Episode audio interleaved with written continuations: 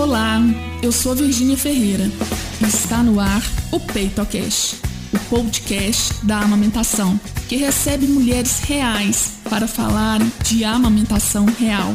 Aqui nós vamos falar sobre as delícias e os perrengues da amamentação desde a gravidez até o desmano. Então, vem com a gente para conhecer a história de hoje. Olá, estamos aqui para a gravação do 86º episódio do PeitoCast. E a nossa convidada de hoje é lá de São Paulo, capital, é a Isis Veloso, mamãe do Marcelo, de 8 anos, e do Murilo, de 10 meses. A Isis ela é consultora comercial, astróloga e terapeuta. E hoje ela está aqui para contar para a gente a sua história de aumentação. Primeiro, eu gostaria de agradecer, Isis, é, por você ter aceito o convite, tá? Muito obrigada mesmo. Eu que agradeço, Virgínia. Muito bom falar sobre amamentação. Acredito que é uma coisa tão importante, né, para a vida dos próprios seres humanos, né? Porque a gente alimenta seres humaninhos, né? Verdade. Pode ficar à vontade para contar a sua história, tá? Então vamos lá. É, com 26 anos, eu ganhei meu primeiro filhinho. Foi o Marcelo. E assim, né? Foi uma de primeira viagem, claro. É, foi assim, uma, uma alegria poder amamentá-lo. Amamentei até dois anos e dois meses porque eu tive uma, uma gastroenterite, acabei internando e fui canetada para parar de amamentar. O médico falou: não, tá bom, vou ter que te internar, vou ter que te medicar, e acabou que foi um pouco abrupto. Não era o que eu gostaria. Meu, imagina aí que ele ia largar o peito, mas foi dessa forma. Porém, foram dois anos e dois meses assim incríveis. É, no começo eu não sabia muito o que eu estava fazendo, né? Primeiro filhinho, a gente vai. A primeira pega ele já machucou um pouco. Mas aí aos poucos eu fui entendendo, eu, eu ganhei ele é, na USP aqui em São Paulo e eles têm é, ali um, um corpo de enfermeiras e médicas muito é, preparadas para atender a gente. Então acabou que eu fui muito bem auxiliada, logo consegui já é, resolver a questão da, do machucadinho e elas me, me, ensinaram direitinho como amamentar, como fazer, né, fazer a pega do jeito certo. E lá tem banco de leite também, então doei bastante leite nessa época. E, enfim, e aí, é, e aí a gente, assim, seis meses exclusivo, consegui manter, porque eu não voltei a trabalhar presencial, né? Eu, primeira, tirei a minha licença maternidade, quando foi para voltar, falei para meu chefe, falei, chefe, não vou voltar agora, muito pequenininho, conversei com o maridão, o maridão falou, não, pode ficar um pouco mais, a gente e aí só foi voltar a trabalhar quando ele tinha um ano. Na época não tinha muito essa questão do home office, né? Hoje a gente percebe que depois da pandemia, é, muitas pessoas não voltaram a trabalhar presencial e eu acredito que essa seja a tendência, né? É o que vai ajudar muitas mães também a conseguir é, manter a amamentação por mais tempo.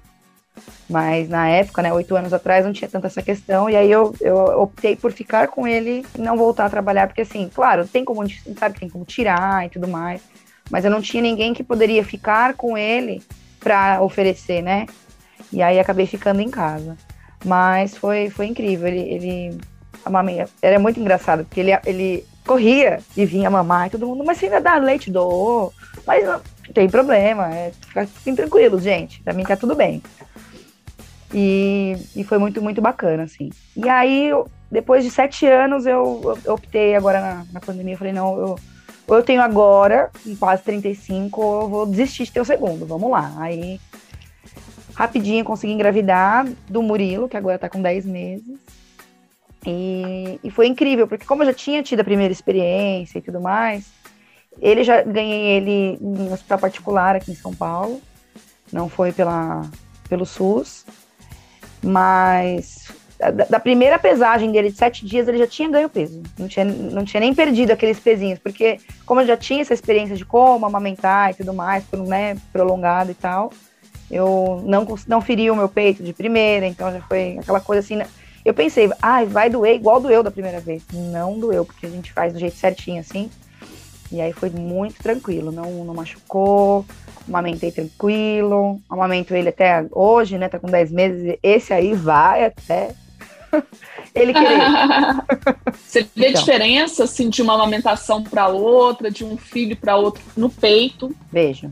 vejo muita diferença. Por, é, não só pela informação que eu, hoje eu tenho, né? E já e eu não sei se tem alguma coisa a ver com já ter amamentado e o peito já tá acostumado, acredito que possa ser também, porque da primeira vez, os primeiros 15 dias de amamentação do Marcelo foi muito dolorido.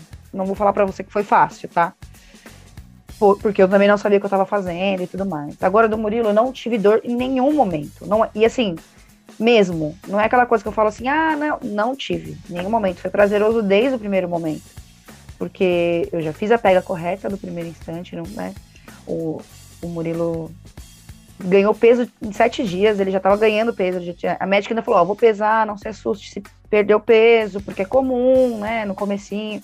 Não perdeu, ele ganhou que peso, ele é, a segunda, a, segunda amamentação, ela, além de né, já ter essa carga já de experiência e tudo mais, é, mais madura, com mais informação. Já segui a Virgínia quando eu, tava na, eu comecei na gestação do Murilo, te seguir na rede social.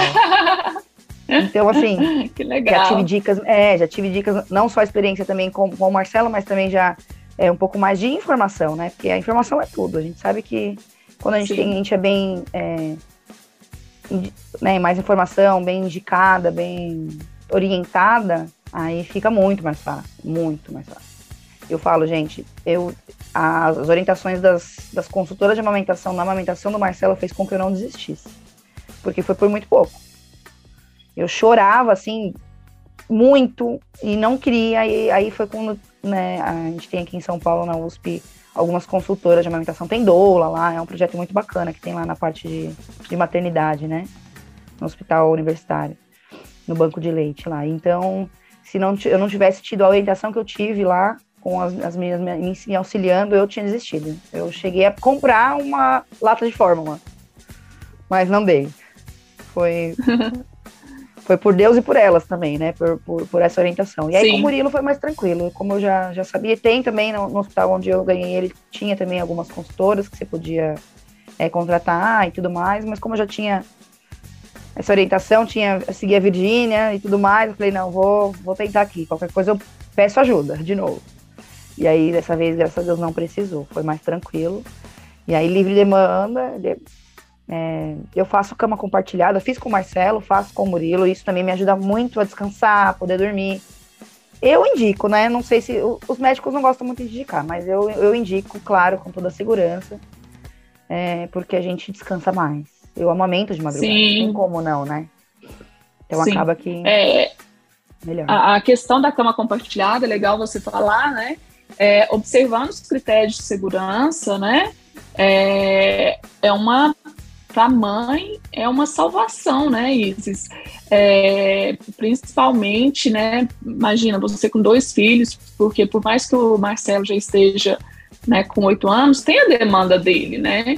Ele ainda é uma criança, né? E, e o Murilo com dez meses.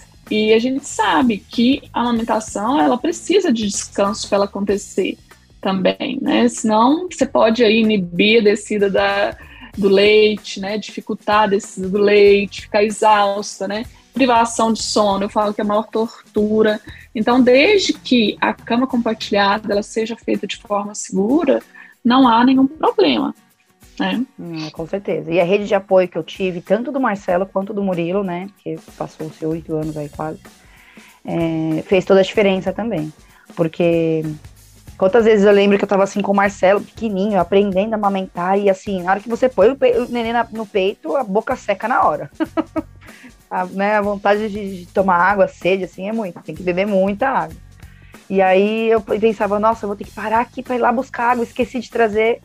Aí sempre tinha alguém já com um copinho para me trazer, o marido, ou às vezes meus irmãos, que eu tenho alguns tantos irmãos, então tá sempre todo mundo ali em volta, minha mãe essa rede de apoio assim faz toda a diferença, principalmente no começo, porque a gente, para quem ainda está no comecinho, aprendendo e tal, é, faz muita diferença, muita, muita diferença.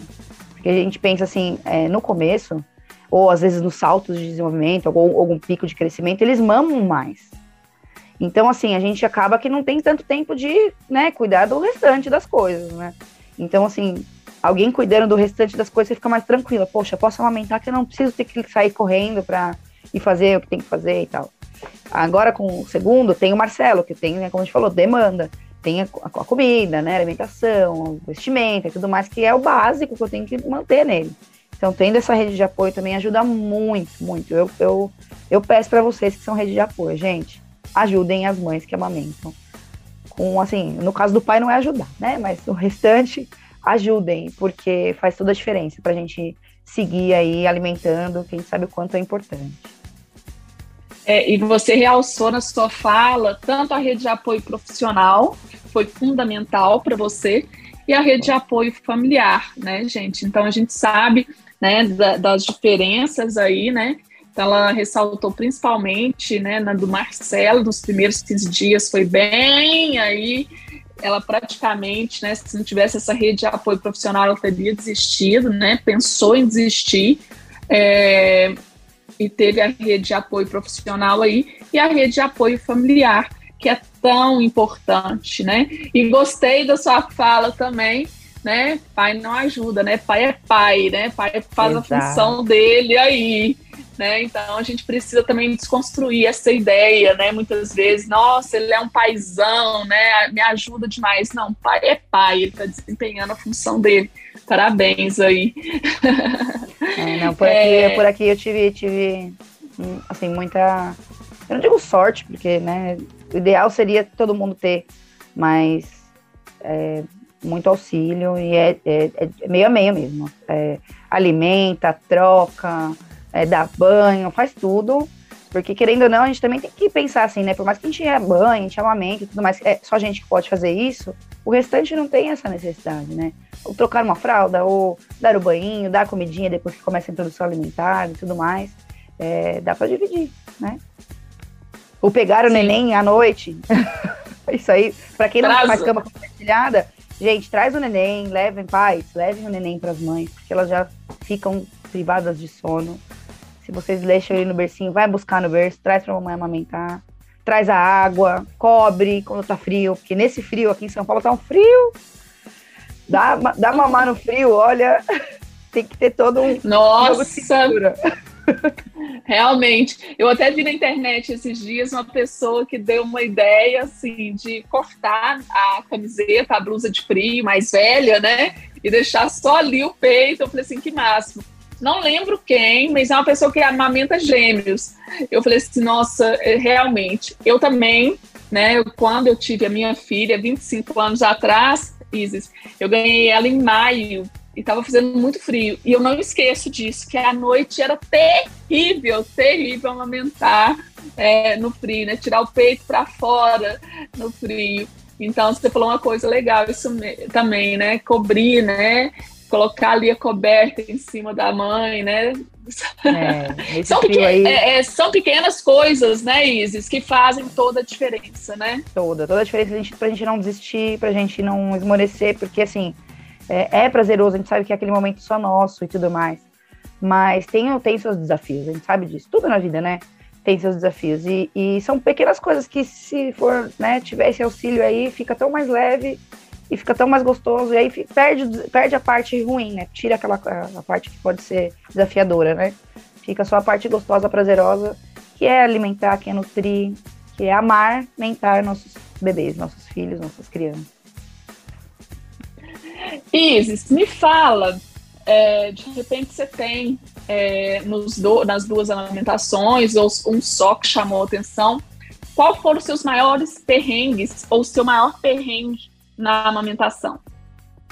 Meu maior perrengue com o Marcelo é, foi no comecinho, aquela realmente as duas fissuras que ele fez na primeira pega dos dois peitos, e aí foi bem desafiador, e foi quando eu pedi ajuda, eu não sabia nem enfiar direito o peito na boca, não sabia que podia colocar tudo, ficava com medo de afogar ele, então eu tava com muito medo. Foi o meu, meu medo de primeira mãe de primeira viagem. E a tal da rádio teta, que o Marcelo, ele era aquela coisa louca, ele só ele mamava pegando no outro. Eu falava, gente, como é que faz? Então, assim, também foi uma coisa bem desafiadora. E te falava, dava gastura? Nossa, te dava gastura? Muita, muita gastura. E eu ficava segurando na mãozinha, assim, não, não pega no outro. Com o Murilo agora eu já não deixei nem na primeira. Já, já seguro, já não deixo. Não deixei ele acostumar. Porque, né? Mas mesmo assim, ainda pega naquele tá mamando, não tem como, e vai apertando. Assim, parece que ele tá ordenhando, é muito bonitinho. Então tem que tacar a unha sempre curtinha, porque senão ele me, me machuca. Mas é, não, não tá curtinha só não, não machuca, porque pega só no peito, né? Mas no, no bico, nossa, foi bem desafiador.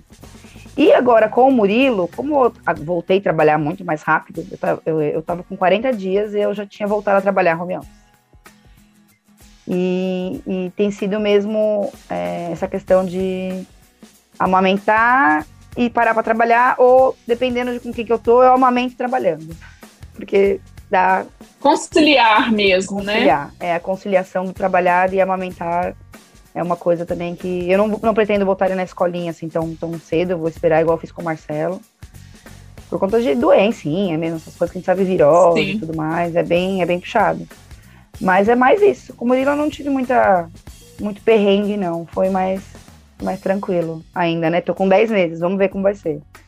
E do Marcelo também teve a questão da amamentação, do, de como foi o término. Porque assim, eu amamentava, comecei a ter febre, muita, muita dor abdominal, fui pro hospital. O médico falou, eu vou ter que te internar. Fez os exames, falou, está muito alto, está com uma infecção muito forte no intestino, eu vou ter que te internar. Que só remédio na veia, via oral só não vai adiantar. Eu falei, doutor, não dá, eu amamento. Aí ele, com quantos meses está seu bebê?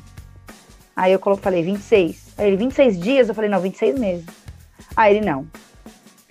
E assim, é, foi um médico homem que era clínico geral, ele não tinha muita noção nesse sentido, e tudo bem, né? Cada um tem a sua, sua sensibilidade. Ele me canetou a minha, a minha amamentação. Estou suspendendo a amamentação, seu filho já come, já tá tudo bem, você não precisa mais amamentar. Eu falei, não, mas doutor, é, tudo bem, eu até entendo, mas eu quero fazer alguma coisa mais gentil e tal, né? É minha vontade. Ele falou assim, você vai ter que ficar internada. Eu internada, é, eu fiquei tomando medicação 14 dias. Então, ele falou assim, se você quiser voltar quando você voltar e a medicação sair do seu sangue, você volta. Eu não aconselho. E me internou. E depois eu descobri que eu poderia ter tomado outras formas, eu poderia ter continuado a amamentar. Eu tinha o direito de ter, ficar com ele comigo, eu tinha o direito de ser uma medicação que fosse compatível com a amamentação e eu não tive esse respeito. É, eu acho que esse foi o meu maior perrengue, assim, porque foi do nada, né? Aí eu fiquei 10 dias internada, mais 4 tomando medicação. Não me permitiram ver meu filho. Eu fiquei bem, bem. Foram, foram 10 dias sem ver o Marcelo. E eu amamentava, imagina, 10 dias sem a mãe, sem o peito, sem nada. Ele os quatro primeiros dias, assim, foi bem desafiador. Falaram que ele não dormia e tudo mais e tal. Ele já tomava no copo, né? Não, já tomava leite de caixinha no copo, mas não é a mesma coisa. Sabe que tem outros porém, né? Não é só a parte da nutrição. Então foi bem abrupto, assim. Quando eu cheguei para buscá-lo na escola, que eu fui buscar na escolinha quando eu cheguei, ele não quis nem falar comigo. Ele ficou chateado chateada, tipo, você me abandonou, sei lá, o que, que ele sentiu. E eu fui conversar com ele, ele foi pelo colo do pai dele. Eu falei, filha, é a mamãe, pode vir, tá tudo bem, vem cá. E aí que ele começou, aí ele chorou, sentido, e me abraçou. Aí ele pediu. E aí, como eu tava com a medicação ainda que não era compatível, eu falei, ó, a mamãe tá tomando um remédio, ele já entendia. E esse remedinho vai pro leite não pode ir pra você, mamãe não vai poder te dar TT agora. Quando sarar, a mamãe te dá. E aí eu até tentei dar depois que passou o tempo da amamentação da, do, é, do da medicação, isso. Mas aí ele mesmo já não quis e a gente seguiu. Mas isso é uma coisa também que, que a gente tem que falar sempre. Médicos, pessoas da saúde, respeitem as, as mães, a amamentação. Tem, é, a gente sabe que hoje, eu sei, na época eu não sabia, que existe medicação compatível para tudo, Sim. antibiótico, para tudo. Então, assim, é, respeitem quando, por mais que, ah, é prolongado, isso é uma opção nossa, é uma decisão nossa, não é de médico. Quando eu falei que tinha, se eu tivesse falado que ele tinha seis meses, eu acredito que ele não, ele teria feito de uma outra forma. Mas quando eu falei que tinha 26 meses, ele achou um absurdo eu estar amamentando ainda. E ele não tem que achar nada. Então, os médicos que, que Principalmente homem. Quando a mulher que já é mãe e tudo mais, é mais tranquilo, porque tem o um entendimento, eu sei disso. Mas eu, é uma outra súplica que eu falo. Se tem algum médico ouvindo aí, respeitem a amamentação. Quem decide a hora de parar de amamentar é a mãe, não é mais ninguém. Nem familiar, nem pai, nem. É a mãe e o bebê. Ou a criança, se não é mais bebê. Quem decide são eles, né? É, é, são eles que estão ali. Então. O é protagonismo é deles. Ótimo, perfeito. É, eu não sei se você viu os stories ontem, eu achei um absurdo também. É, uma criança com 11 meses, a ginecologista, a ginecologista está lá ainda, não deu 24 horas, né?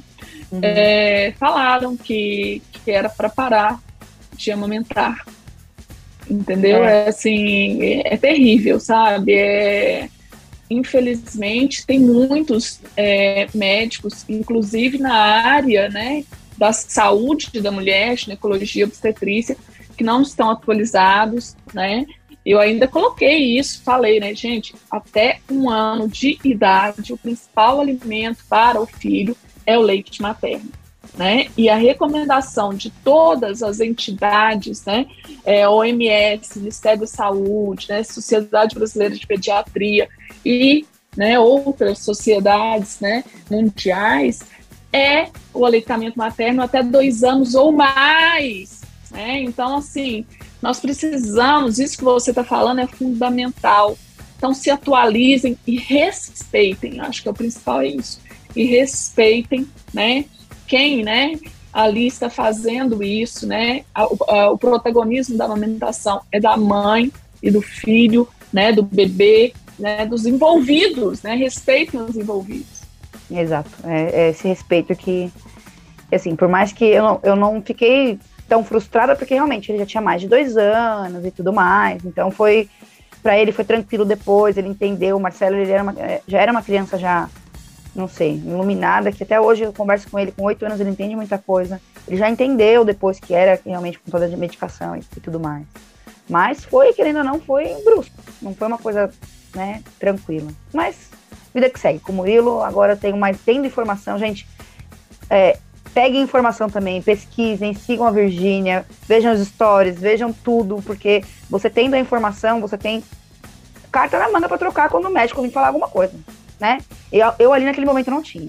Aí a partir do momento que você tem alguma, algum, uma informação com embasamento científico, fica mais fácil. Que aí você ganha força, você fala pro médico, não, não vou. Você vai me tratar com outro tipo de medicação e vamos lá. Que eu sei dos meus direitos e dos direitos do meu filho, do meu filho. É só o questionar ali, né? Inclusive, gente, eu vou aproveitar, é, já que a Isa está falando isso, né? Existem é, duas fontes, né? No Ministério da Saúde tem uma cartilha que fala de medicamentos e amamentação, mas na internet vocês podem jogar aí, né? Tem o, o Lactaped, Lactamed, desculpa, o Lactamed, e tem também um que é muito fácil, nossa, fugiu o nome aqui, o Elactância, aí ó, é minha seguidora mesmo. Eu falo direto.